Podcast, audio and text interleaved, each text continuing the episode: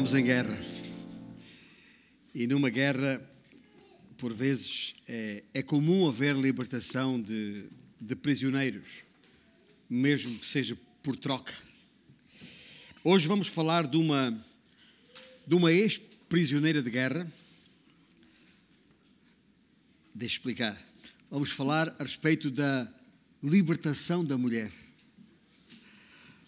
A verdadeira libertação da mulher, já agora mas não há troca. Não há troca. Este é um tipo de prisioneiro que não é por, por troca com coisa nenhuma. É uma feliz coincidência de, de ser hoje, dia 25 de junho, o dia de aniversário de duas dessas mulheres ex-prisioneiras. Duas dessas mulheres hoje livres. Duas Marias, já agora. Uh, Ana Maria, minha esposa, e a Maria de Lourdes, esposa do Paulo. Respectivamente, minha esposa e minha, e minha uh, comadre. Eh, eh, digo comadre, que é como dizemos lá na minha terra, no, no Alentejo. Aqui no, no Norte usa-se parceira, não é? Mas eu, eu prefiro comadre. Uh, em todo caso, Mulher Livre é o tema da, da mensagem de hoje. Ainda em 1 Timóteo, ainda no capítulo 2. E embora o versículo uh, chave de hoje seja o 15, onde ficaremos mais tempo, vamos ler a partir do versículo 11 a respeito da verdadeira libertação da mulher. É assim que diz a Sagrada Escritura: a mulher aprende em silêncio, com toda a submissão e não permito que a mulher ensine nem exerça a autoridade de homem. Esteja, porém, em silêncio. Porque primeiro foi formado Adão, depois Eva. E Adão não foi iludido, mas a mulher, sendo enganada, caiu em transgressão. Todavia, e este todavia, será preservada através da sua missão de mãe se ela permanecer em fé e amor e santificação com bom senso. E nosso Deus, ah, bom senso, nós todos precisamos ah, para podermos não só entender a tua palavra, mas corresponder àquilo que ela contém. E aqui estamos nós, homens e mulheres, diante da tua palavra e nós, em especial, que já uh, temos o privilégio de ser habitados por Ti, através do Teu Santo Espírito. Que esse mesmo Espírito que em nós habita, seja Ele a nos guiar a toda a verdade e a nos ensinar aquilo que precisamos aprender para que as nossas vidas sejam cada vez mais transformadas à imagem da glória que há em Cristo Jesus.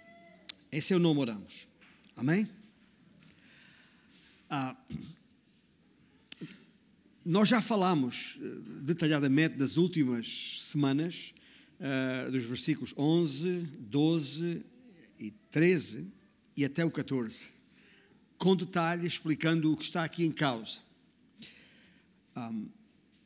E vamos a seguir concentrar a atenção no versículo 15, conforme disse. Porém, ah, e porque esse versículo 15 tem a ver com um, o plano original, o plano cardial do nosso Deus, eu queria antes disso falar-vos de um plano colateral. Ainda o plano, ou dentro do mesmo plano de ação. Na última mensagem falei-vos precisamente disto, de um plano de ação e, e, portanto, antes de nos focarmos nesse plano original da ação do próprio Deus, gostaria de abrir aqui abrir aqui um parênteses, parênteses, um parênteses ao texto.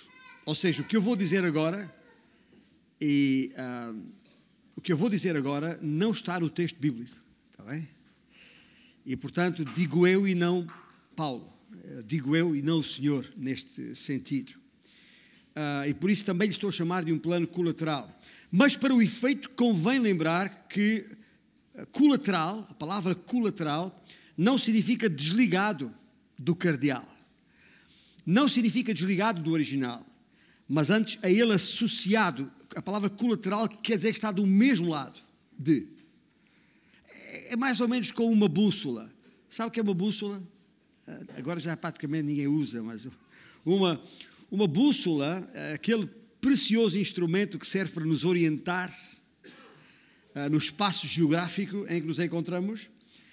Uma bússola tem os seus pontos cardeais, norte, sul. Vou fazer para, para ninguém esteja perdido. O norte está para ali, está bem à vossa esquerda. Norte, sul, leste, oeste. São os pontos cardeais numa bússola.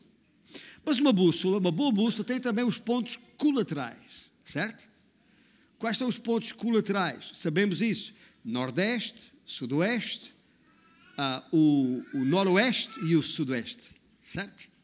Ora bem, colateral ou cardeal faz parte da mesma bússola, certo? Está uh, no mesmo espaço de orientação. E é mais ou menos isto que eu estou a querer dizer-vos em relação ao parênteses que vou abrir aqui agora. Porque, sendo verdade que o casamento é, uh, digamos assim, o ponto cardeal no plano de Deus, isso não quer dizer que quem está solteiro ou quem está viúvo esteja fora do plano de Deus, esteja fora do alcance orientador desta bússola, digamos assim, que é o, o, o, plano de Deus. Há homens e mulheres sós, uh, uh, mas não deixam de ser pontos importantes, ainda que colaterais, nesta nossa bússola.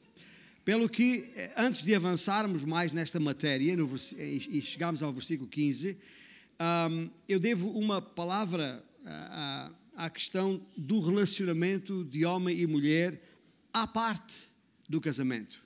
E, e há parte da ordem da igreja propriamente dita, que é a questão central nestes versículos, como bem sabemos. O facto do significado de masculinidade e de feminilidade um, ter a sua raiz na criação, como já vimos, demonstra que ele é relevante para tudo na vida e não apenas no casamento e na igreja. E eu sei que este assunto que eu vou referir aqui de forma breve é matéria para muitos livros. E muitos livros há sobre a matéria. Porque, ah, como vou fazer uma abordagem muito curta, muito breve, ah, corro o risco de, de, de, de deixar algumas questões ou alguns detalhes, ah, porque vou falar apenas de duas áreas em particular de todo esse universo. E reconheço que tem os seus riscos. Uma primeira palavra aos solteiros e às viúvas, aos homens, ah, perdão, aos solteiros em particular, homens ou mulheres. Mas vou começar com uma palavra aos homens. Aliás, eu fiz uma breve referência a semana passada e não, achei que, que a deixei um bocado no ar e preciso ser um pouco mais uh, assertivo aqui. A palavra aos homens solteiros que estão numa relação esta expressão relação, numa relação é, é conhecida. Ah, as, algumas irmãs estão com dificuldades com os seus bebés, fiquem à vontade para deixar a sala sem problema, está bem? Voltam quando estiverem em condições. São bebés e é complicado, compreendo isso. Ah, agora, já ouviu esta expressão, numa relação? Aparece no Facebook muitas vezes, numa relação. Já viu isto? Tá, tá, okay. Eu não sei aquilo pode esconder muita coisa, não vou entrar em pormenores aqui, mas falando agora aos homens solteiros que estão numa relação com jovens mulheres solteiras, primeiro de tudo quero deixar claro que aos homens que não, não, não adianta chorar sobre leite derramado, é uma expressão popular. Ou seja, o que é quer dizer com ela? É que o facto da maior parte dos jovens terem eh, crescido em lares onde os seus, uma grande parte dos homens, não digo todos, mas o meu caso em particular, ter crescido num lar onde uh, os pais uh, estão, estavam longe de serem considerados um modelo de líder, de servo, ah, até porque nem conheciam a palavra de Deus, que é o caso do meu pai, embora um bom homem que foi, pela, pela graça de Deus, apesar de tudo. Mas um, mesmo aqueles homens que crescem em lares onde o, o, não têm no, no, no homem o melhor dos exemplos, é tempo de parar de transferir responsabilidade para isso. Logo à tarde, quando estivermos com os homens reunidos, nós vamos falar nisto um pouco mais detalhadamente, com exemplos bíblicos, de uma das mentiras que há por aí.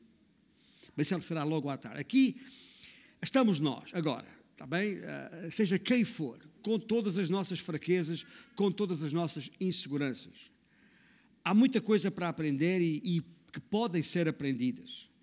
Podemos fazer, e esta é a palavra aos homens solteiros, nós podemos fazer o que Deus espera que façamos, desde que nele confiemos. Pode, podemos não ter tido um pai orientador lá em casa, podemos ainda não ter um pai orientador lá em casa, mas não temos que transferir para o pai essa responsabilidade. Se estamos no Senhor, se somos do Senhor, nós temos possibilidade de aprender a fazer a coisa certa e proceder em conformidade. Outra vez digo, desde que confiemos no Senhor. E há duas coisas em particular que eu queria dizer aos homens solteiros. Duas coisas. Primeiro, que contrariem a tendência da nossa sociedade. Não desperdicem o tempo da chamada adolescência, que é um filme de ficção, já agora, que uh, uh, uh, assente nos inventado por, por sociólogos e, e psicólogos. Uh, este filme de ficção que assenta nos pilares da tolerância ilimitada e, e da irresponsabilidade compulsiva. Não desperdicem esse chamado tempo da adolescência e façam-se homens. Façam-se homens no tempo planeado por Deus começando a ser homens logo que deixem de ser crianças. E para quem não sabe quando é que se deixa de ser criança, não precisa ir aos livros, é naquilo que se chama a puberdade, quando a puberdade chega. Quando a puberdade chega, e não precisa abrir livros é? para isto, porque é evidente no, na transformação física que acontece nos meninos e nas meninas, quando chega a puberdade, é o tempo de deixar de ser criança, é o tempo de começar a ser homem.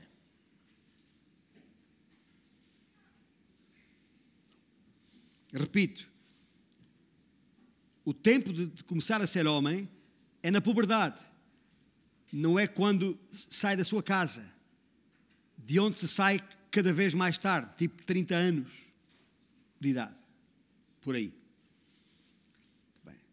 E esta verdade, obviamente, pode e deve também ser aplicada às meninas solteiras. E a primeira coisa que, que estou a falar aos solteiros aqui é que contrariem a tendência da nossa sociedade neste sentido. A segunda coisa, no que toca ao relacionamento entre homens e mulheres solteiros, é que assumam, homens, assumam a responsabilidade principal. Tomem a iniciativa. E rapazes, deixe-vos dizer um segredo em voz alta, do alto dos meus 65 anos, e as mulheres não estão a ouvir. Nenhuma menina presente na sala está a ouvir o que eu vou dizer agora. Elas preferem assim, elas preferem que os rapazes tomem a iniciativa. E Deus também. E penso que até que muitos dos rapazes não é que não o façam por medo de, de rejeição, ou talvez seja por medo de rejeição. A chamada autoimagem está embaixo. Vamos falar disso logo à tarde, já agora, nos homens. Mas mesmo o tipo de homem mesmo o tipo de homem que transpira confiança em si mesmo, A regra geral, quando ele aparenta essa confiança excessiva, a regra geral está a esconder um certo, um certo medo de rejeição. E foi sempre assim. Eu até acho que, uh, digo-vos uma coisa, também é um segredo para todos. Não fora um incidente, eu sublinhei incidente para distinguir de acidente, não estou a falar de acidente, foi incidente, não fora um, um incidente causado por Deus, e eu não teria casado com a mulher que casei. E seria um miserável. À época em que começámos a, a namorar, a Ana Maria, minha esposa, que há pouco citei, tinha prometido a si mesma nunca se casar com um pastor. E eu nem era propriamente o, o seu ideal de homem. Percebem o que quer dizer? Pelo seu lado, as nossas jovens não têm de estar ansiosas. Eu já cruzei com muitas jovens uh, desesperadas. E depois, nesse desespero, acabam desesperadas por encontrar o seu príncipe encantado. E depois acabam por bater com o nariz na, na parede. Eu espero até, meninas, que confiem no Senhor. Ainda que a vontade de Deus seja que fiquem solteiras. Pode acontecer. Mas isso não quer dizer que os rapazes se deixem ficar à, à sombra da, da, bananeira, como nós dizemos, à espera que o, o fruto caia de podre. Não. Exorto os nossos jovens a passarem tempo juntos. Em grupo, às vezes, é mais fácil. Para que Deus possa vos orientar nesse sentido. Bom, mas este é o, a primeira das áreas que eu disse que queria incluir neste parênteses, nestes pontos colaterais ao ponto cardeal. A outra área tem a ver com as mulheres no mercado de trabalho. É, o que dizer a respeito das mulheres que profissionalmente lideram outros homens? Lembre-se que estamos a falar aqui desde há várias semanas, nestes versículos, sobre a, a, a, a responsabilidade que Deus deu ao homem de liderar na sua casa e na igreja governando e ensinando.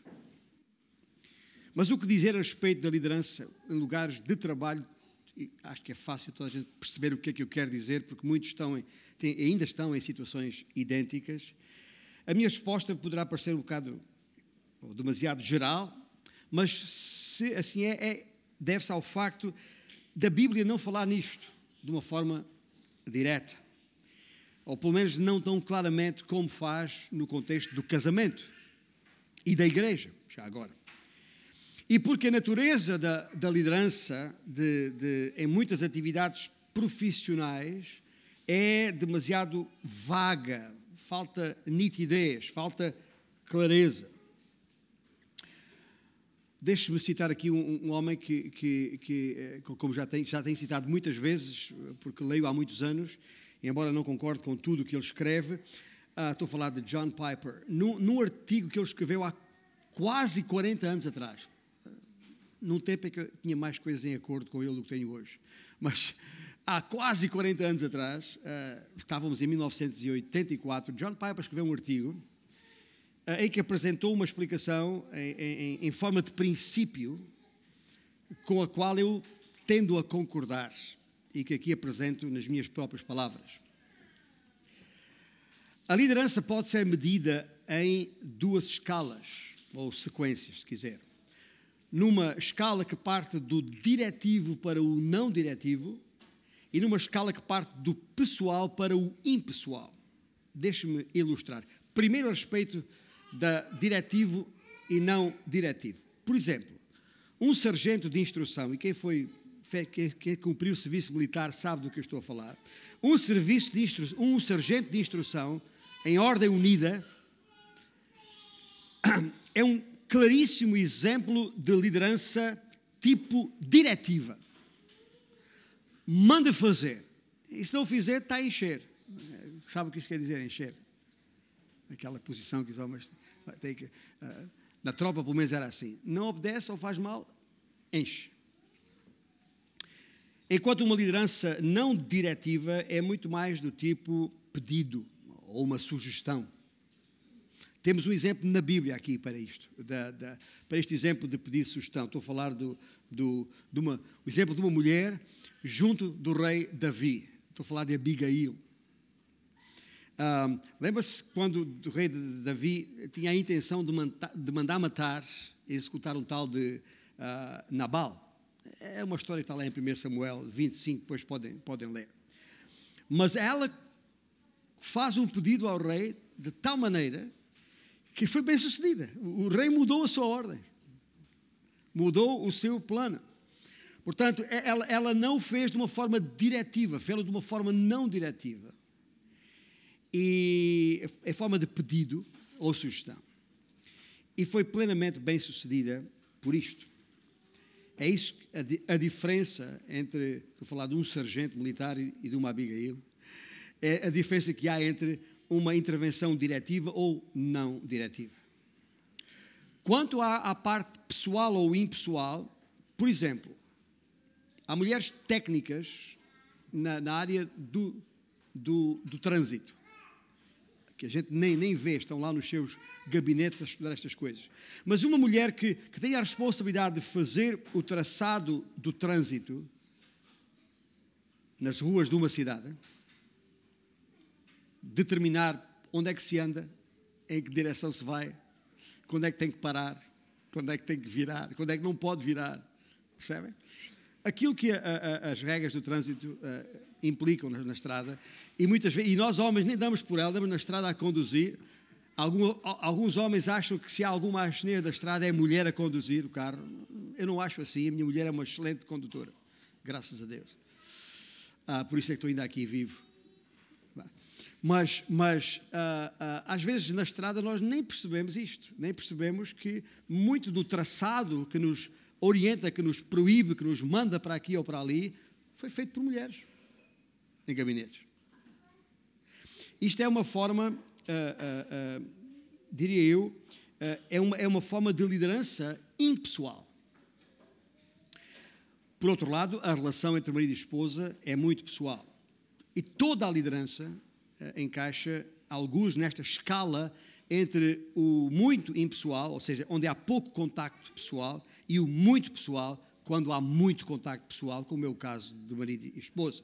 O princípio que quero transmitir é este: quando o exercício de liderança de uma mulher sobre homens for pessoal, tem, tem como foi o caso de Abigail, tem de ser não diretivo. E quando for diretivo, como é o caso da, de uma técnica de, de traçado na, nas estradas, tem de ser impessoal. Quando a mulher exerce contínua, de forma contínua a liderança pessoal e diretiva sobre o homem, ela está a contrariar a vontade expressa por Deus para o que significa ser homem, a tal masculinidade. Está a contrariar e o seu sentido de responsabilidade no relacionamento é posto em causa imediatamente. Porque o que está em causa todas as vezes que um homem e uma mulher interagem não é uma mera questão de competência. Quem pensa assim é, é, é muito naivo, é muita ingenuidade. Bem, há mulheres mais competentes do que alguns homens em algumas áreas. Não é uma mera competência, e muito menos competição, já agora muito menos competição. Mas é a garantia que a masculinidade e feminilidade dada por Deus estão asseguradas nas dinâmicas do relacionamento. Fui claro quanto ao que significa este, esta questão de princípio. Mas o que é certo é que isto, isto tem deixado algumas marcas, eu diria até estigmas, na mulher.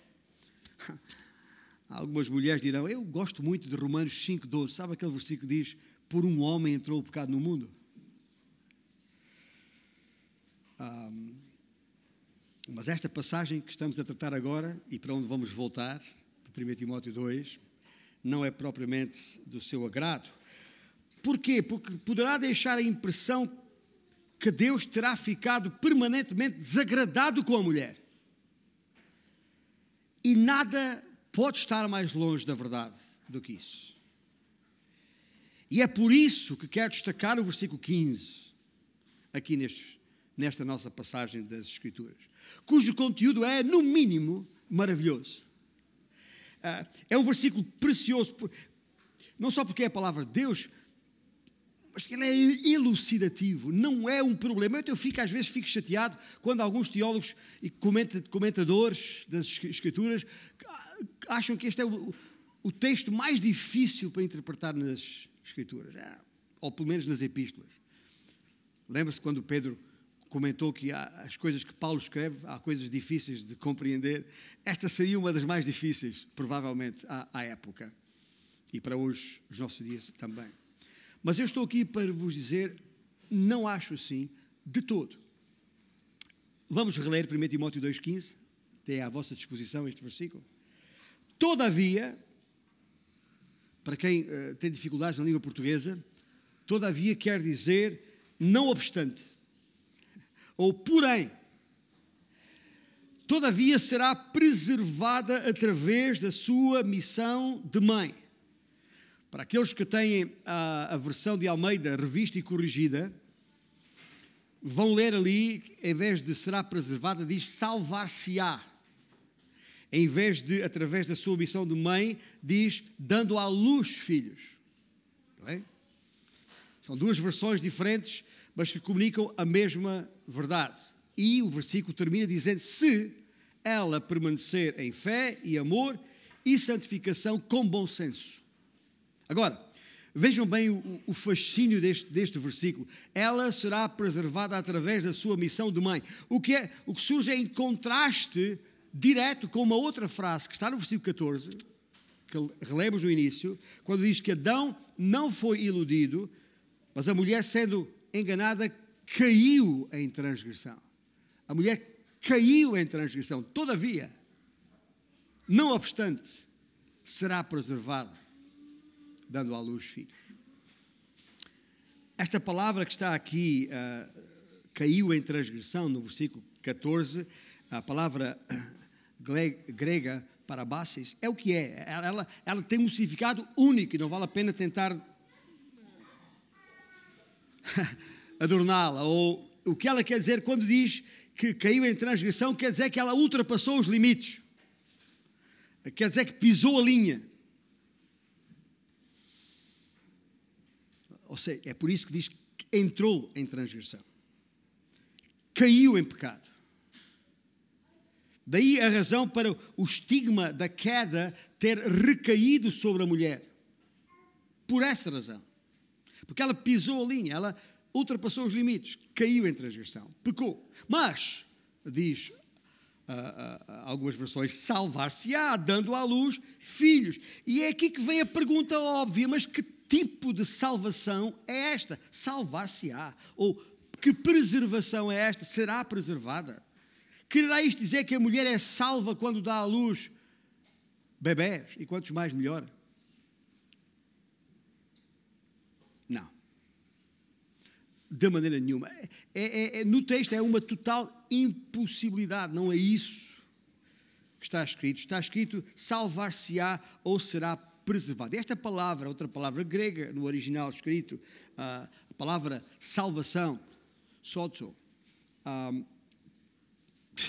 tem muitos e diferentes usos no Novo Testamento. Também tá não se refere apenas à salvação quando estamos a falar de passar da morte para a vida, das trevas para a luz, do inferno para o céu. Não, não, não, a palavra tem muitos usos no Novo Testamento. Eu podia citar aqui vários. Uh, por exemplo, quem está familiarizado com o texto em, em Marcos capítulo 5, onde fala da, da, da, da filha de Jairo que, que, que, foi ressuscitada, ou logo a seguir uh, daquela mulher que tinha uma hemorragia. Em ambos os casos, no caso de morte ou no caso de, de, de, de uma, uma doença, a palavra salvar, o verbo salvar está lá. Jesus usa-o e é o mesmo verbo que está aqui em 1 Timóteo o que, o que pode, uh, e, ou mais, por exemplo, lembra-se quando, quando, quando Paulo está no, no barco, lá em Atos capítulo 27, quando há, há um naufrágio, e depois há, alguns se salvam, a palavra é usada. Também é a mesma palavra que é usada ali. E até aqui mesmo em 1 Timóteo 4, já agora, aqui mesmo em 1 Timóteo, desculpem, aqui mesmo em 1 Timóteo, mais adiante do capítulo 4, Paulo usa a mesma palavra para quando alguém é salvo da apostasia, salvo do, dos falsos ensinos. Portanto, veja, a palavra, a mesma palavra tem variedíssimos usos. Por isso, não, não, não dizer ou afirmar que ali em 1 Timóteo 2,15 se refere especificamente à salvação em termos de, de novo nascimento, obviamente não faz sentido nenhum. Aliás, todos nós conhecemos mulheres que têm dado à luz e que nunca nasceram de novo. Portanto, nem, nem por isso devíamos ficar surpreendidos. Até porque se, se, se o dar à luz uh, salvasse almas, então a salvação seria pelas obras e não pela graça. Como é óbvio, isto não faz sentido nenhum. E nesse caso, então quanto mais filhos, mais perto de, de Deus. Obviamente é uma, uma, seria uma heresia. Embora haja quem pense assim, é uma heresia. Não tem nenhuma base bíblica, pelo contrário. Ah, agora, há outros que pensam que, pelo número de filhos que a, a, a Eva teve, gostam de pensar que o texto se refere a Eva, à própria Eva. Mas acontece que o tempo do verbo usado ali é o tempo futuro do verbo. A palavra não é apenas só só, é muito maior do que isso, porque é o tempo futuro salvar-se-á ou será preservada. Ora, se, se isso prova que o texto não se refere a Eva em particular, porque o que aconteceu com Eva está no passado, e isto aqui é uma referência ao futuro. Há alguns há até que pensam que se refere a Maria, não sei se já ouviu isto. Ah, enfim, porque, porque ela teria sido salva por ter dado à luz Jesus. A ideia é bonita, mas nada poderia ser mais avesso a esta passagem. É impossível ler o versículo nesse sentido. Maria não está ali, eh, nem tampouco o nascimento do Senhor é referido. O que diz é que a mulher foi enganada e transgrediu. É, é isso que está ali escrito. Então o que é que Paulo está a dizer? Está a dizer exatamente o que escreveu. E o que está escrito é que todas as mulheres, todas as mulheres, não está a falar de nenhuma em particular. Todas as mulheres se salvarão ao dar à luz filhos. Salvação, afinal, salvação do quê? Já sabemos, é claro, não tem nada a ver com salvação do pecado. Mas veja bem a palavra preservada ou salva, que aí é usada. Esta mesma palavra pode ser, uh, pode significar libertada ou salva de alguma coisa que não o pecado. Uh, o que é necessário entender aqui é que uh, todas as mulheres são libertadas. O versículo não se refere a nenhuma mulher em particular, chama-se Eva, Maria ou, ou qualquer outro nome. Ouçam bem, ao dar à luz filhos, todas as mulheres são libertadas do tal estigma de terem causado a queda, de terem facilitado a queda da raça. Por outras palavras, as mulheres facilitaram a queda da raça humana, mas pela maravilhosa graça de Deus, e só por aí, elas são libertadas desse estigma na sua missão de mãe. Qual a ideia? A ideia é simples elas poderão ter levado a raça humana a desviar-se do desígnio planeado por Deus, o tal plano original, pecando. Mas também foi a elas, mulheres, dada a responsabilidade prioritária de conceberem uma santa descendência.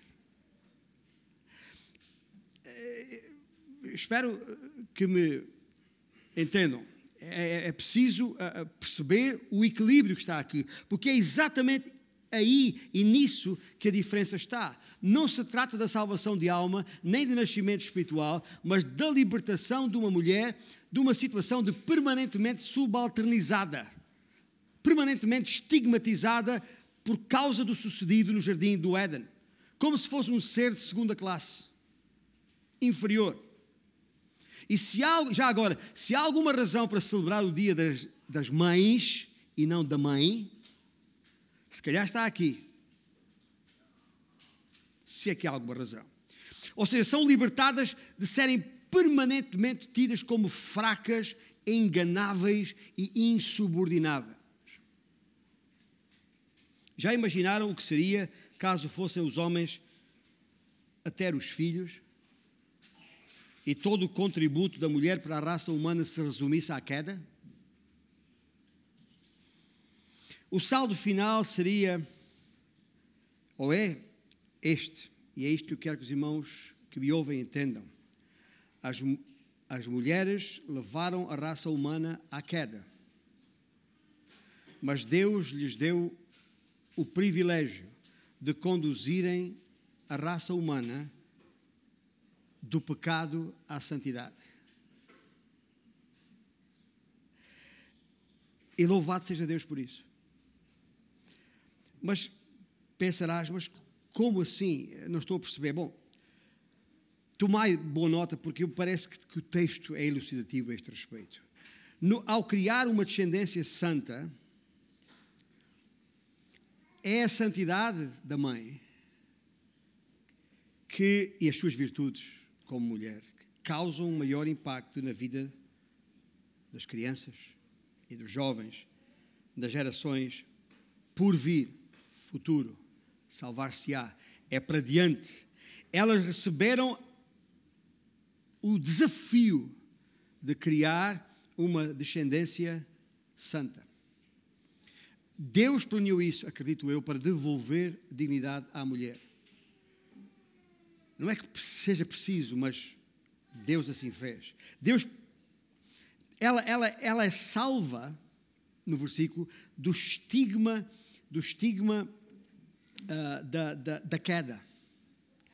E a fim de percorrer o caminho da dignidade, da utilidade, do enorme contributo, ela deverá aceitar o que Deus lhe disse a respeito de dar à luz filhos. Portanto, o que eu estou a querer dizer aqui, em suma, é que o principal papel designado para a mulher é a maternidade. É isso que eu estou a dizer. Agora, obviamente, Deus não tenciona que todas as mulheres sejam mães. Algumas Ele não, nem quer que se casem, como falei há pouco. E de acordo com 1 Coríntios 7, algumas até têm o dom do celibato. Outras, elas mantêm estéreis, certo? Segundo os seus, os seus próprios propósitos, propósitos de Deus, não da mulher, como é óbvio.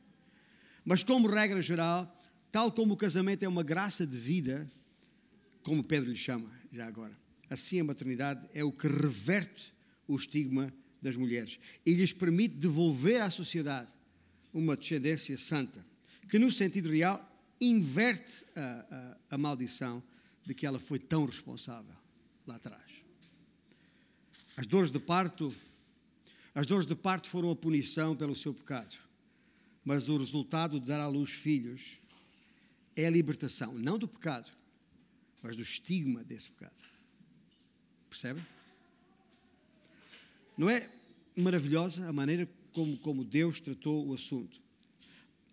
A dor porque passa para ter filhos ajuda, e foi essa o resultado da, da queda.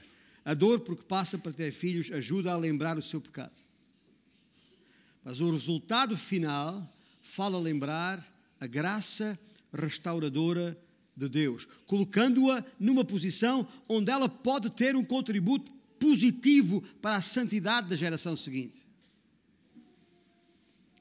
Ela poderá ter levado uma geração a, a, a, a mergulhar no, no, no pecado, mas pode agora, ao ser mãe, ao ser uma mãe que cria os filhos santos, trazer uma nova geração de volta para Deus. O que Paulo está aqui a dizer, penso eu, o que Paulo está aqui a dizer é que através do Espírito Santo, e Paulo fala através do Espírito Santo, é que a mulher deve aceitar esse papel que lhe foi dado por Deus. E esse papel não é a, a, a tomada ostensiva da liderança da igreja, mas a criação de uma descendência santa. E por isso ele diz que será salva através da sua missão da mãe. Será salva do estigma que a transgressão causou. Mas, ouça bem, porque isto não é por acaso. Porque o versículo diz: se e só se ela permanecer em fé, amor e santificação com bom senso. Não é para qualquer mulher. Desde logo tem que ser salva, tem que ser, tem que ser do Senhor para ter essa capacidade. Se ela for santa, poderá criar uma, uma descendência santa. Temos muitos exemplos no texto bíblico. O próprio Timóteo, a quem esta carta foi escrita, Paulo fez referência a isso mesmo na segunda epístola, ao falar da importância da mãe e da avó na vida do próprio, do próprio Timóteo. E, e, e vede que e vede bem quão triste e, e trágico é o facto de algumas mulheres se lamentarem de uma vida que dizem elas não realizada, que não se sentem realizadas pelo facto de não conseguirem cumprir um papel de homem. Deus deu-lhes um papel distinto, diferente, quando afinal elas têm o privilégio único de criar uma geração santa de filhos, alimentada no seu próprio peito, tendo com eles uma intimidade que nenhum pai alguma vez terá. E poderá assim restaurar aquela dignidade perdida ao tempo da queda, voltando a ser aquilo que Deus sempre quis que elas fossem. E por isso elas são libertadas dos resultados do pecado e agora capazes de terem uma, uma vez libertadas do resultado do pecado em Cristo Jesus, elas são agora capazes de terem uma influência positiva na sociedade e na igreja, aceitando esse papel de, de, de, de uma mãe capaz de criar filhos santos. E essa é a razão porque é dito, nesta mesma epístola, mais adiante, no capítulo 5, ah, quando Paulo diz aquelas mulheres que perdem os seus maridos ainda jovens. Quero, portanto, que as viúvas mais novas se casem e criem filhos. Está lá, de novo. E sejam boas donas de casa. É essa a sua vocação. Temos aqui o mais alto ideal para a mulher cristã.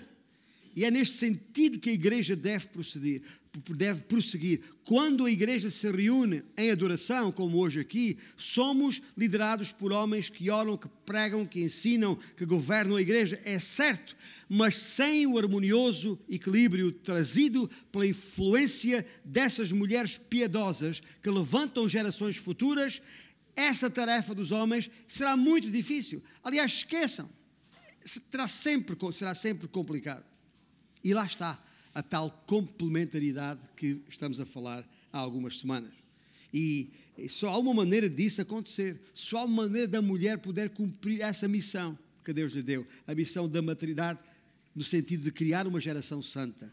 E é o que está no versículo 15: se ela permanecer em fé e amor e santificação com bom senso. Ou seja, tem que ser o tipo de mulher descrita logo nos versículos 9 e 10 quando diz não seja o adorno da mulher, que ela seja conhecida pelas suas boas obras. Ou seja, é o tipo de mulher que, que, que, que não entram ou não, não se deixa levar nessa de, de vestimenta provocante ao sexo oposto, nem, nem de ostentação de, de riqueza, mas são mulheres puras e santas que amam a Deus, cujos corações temem o Senhor, que são fortes na fé, creem em Deus e são por Ele usadas para levantar uma nova geração santa. Queres saber porque é que existe um movimento de libertação da mulher? Em Portugal foi fundado em maio de 1974 uma tal eh, Madalena Barbosa, já falecida, que se autodefinia como feminista, socialista e mulher, era assim que ela se definia. Mas, como sabemos, o conhecido movimento internacional do Women's Liberation Movement já vinha desde os anos 60, quando eu era ainda uma criança. Porque, e porquê é que existe? Porquê é que este movimento existe? Porquê é que este movimento existe à face da Terra? Porque esta Esta força, este ímpeto, este impulso feminista existe porque há um diabo, há um Satanás que, tal como no Éden, está absolutamente empenhado para que o plano de Deus não seja executado. Um dia a mulher foi instrumento que trouxe ao mundo uma maldição, agora ela pode trazer uma benção. Gente, é essa a sua vocação. Se quiser promover outdoors aí fora, na, na, nas praças públicas e nas estradas, outdoors, a fixar em cartaz nos outdoors desta vida a vocação, mulher. Coisa bonita. Deixe-me concluir. Porque eu espero que estas quatro mensagens, a, a propósito de 1 Timóteo 2, versículos 8 a 15, vos tenham ajudado a compreender o equilíbrio e a bênção que há em tudo isto. E vamos entender melhor quando, ao entrarmos no capítulo 3, no próximo, próximo do, domingo, se Deus permitir, vamos perceber melhor o que é que Deus espera dos homens em liderança na igreja. Então, estão ali as qualificações necessárias para o cumprimento dessas funções. Mas que fique claro desde já que sempre que a igreja se reúne como tal, publicamente, cabe aos homens orar, como diz o versículo 8. Mas já agora, não é qualquer um. Não é qualquer um, nem de qualquer maneira. O versículo 8, releia lá, não deixa qualquer margem para dúvida. Notai bem, como é que começa este nosso texto? Começa no versículo 8 por, por sublinhar o que? A santidade dos homens. Mãos santas, falámos nisto há tempo. E como é que termina o texto no versículo 15? Sublinhando o quê? A santidade das mulheres. Se ela permanecer em santificação. Isto é forte. Eu diria, em linguagem uh, das pautas musicais, é fortíssimo. É fortíssimo. Não é nada popular, digo, mas inequívoco. E é, mas nós não temos que estranhar a impopularidade deste ensino lá fora onde, onde há trevas. Mas seria estranho na igreja aceitarmos essa orientação. Aqui, a tolerância tem de ser zero. Mas, lamentavelmente, muitos crentes e muitas igrejas têm apanhado este comboio da, da libertação da mulher. Mas é um comboio desgovernado. É um comboio que vai descarrilando aqui e ali, causando estragos na família e na sociedade, e cujo destino final é destruição, quando todos os seus defensores e promotores forem precipitados no lago de fogo e enxofre. Não havia necessidade. Não há necessidade que alguém, homem ou mulher, se sinta ameaçado por este plano original do Deus Criador, este plano cardeal de que vos falo. E o plano cardeal, como vos disse, aceita nestas duas palavras autoridade e submissão. Porquê? Porque para ele, escreveu Paulo aos Gálatas, não há judeu nem grego, não há escravo nem livre, não há homem nem mulher, pois todos são um em Cristo. É, é a palavra de Deus que o, declara. Por que é que devemos pensar diferentemente? Ele a todos ama. Né? como diz o versículo 4 deste nosso texto, capítulo 2. E uh, todos deseja salvar e libertar da escravidão do pecado, como atesta. E isso aplica-se também aos homens, pois nem todos os homens, nem todos os homens são vocacionados para a liderança na igreja. Ou são? Por, por carga d'água é que algum homem na nossa igreja haveria de se sentir inferiorizado ou ameaçado na sua dignidade por eu estar aqui no púlpito e ele não. Faz algum sentido? Por eu ter sido chamado para pregar e ele para ouvir. Querá isso dizer que, que, quem está aqui se está a elevar ou, ou a superiorizar acima dos demais, fazendo dos demais homens cidadãos de segunda ou terceira? Não. Claro que não. Isso seria absurdo. O ponto central a reter é que tem de haver autoridade e submissão em todas as dimensões da vida. Pelo que o facto das mulheres ou dos homens se revoltarem contra isso, não é mais do que o reflexo da natureza da sociedade em que vivemos, que é contrária à Bíblia. Ora, gente, quando a igreja embarca nisto, se deixa levar por isto e se posiciona nesse meio, no meio desse caos, então há tristeza e grande. Qualquer mulher piedosa está habilitada a orar? Sim, em reuniões de, de oração, como aquela em que se achava Lídia, lá em capítulo 16, em Filipos, no capítulo 16 de, de Atos, ou no ensino das, das, crianças, como o caso de Eunice e Lloyd, que eu falei há pouco, ou da, da mãe e da avó do rei Josias, já agora, que, que não, não tinha que se desculpar com o que o seu pai e o seu avô foram ou na ajuda a outros irmãos na compreensão das Escrituras, como Priscila, juntamente com seu marido Áquila, fizeram ao, ao, ao Apolo. Enfim, eh, há exemplos, ou a, exortação de Paulo às mulheres mais velhas para ensinarem as mais novas. Há N exemplos nas Escrituras ou nas nossas casas farol, nos nossos pequenos grupos, quando a, a, a mulher ora, ou na oração de homens e de mulheres indistintamente não é a congregação de toda a igreja, como aqui, não põe em causa a palavra do nosso Deus. Enfim, desde que não o faça em contexto, ocasião que, que ponha em causa a sua submissão, conforme está escrito, exercendo a autoridade que Deus concedeu ao homem e não a ela, então não há problema. Mas sempre que a igreja se reúne como assembleia, seja de caráter institucional ou não, gente, a, a igreja aqui reunida está em assembleia.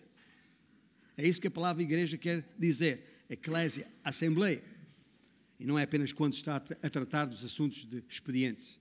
Tá Sempre que a igreja se reúne em assembleia, cabe aos homens a sua liderança. Na pregação, como em tudo mais.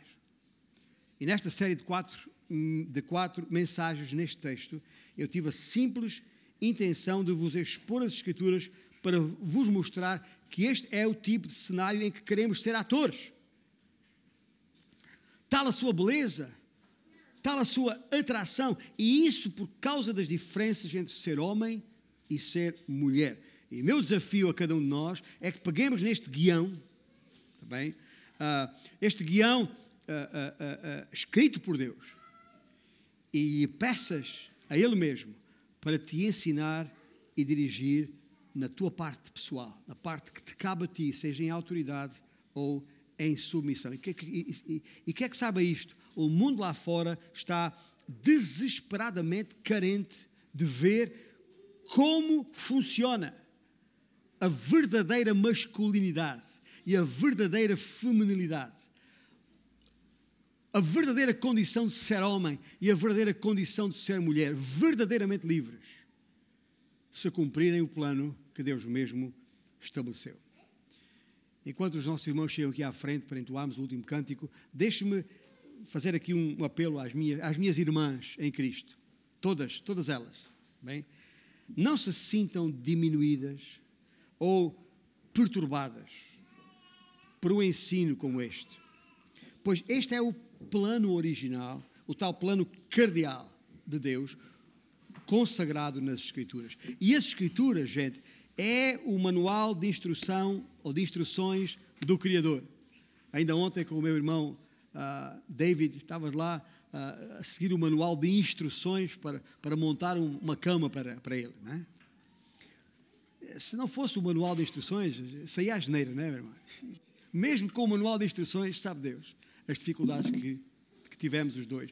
Pois bem, para o casamento, para a vida, o ser homem e ser mulher, o como isto funciona, permita o, uso deste verbo, o manual está nas Escrituras, é o manual de Deus. Vamos segui-lo, Ele é o Criador, foi Ele que concebeu isto que nós somos. Porque é que devemos seguir outros manuais? Vai dar problema, com certeza que vai dar problema.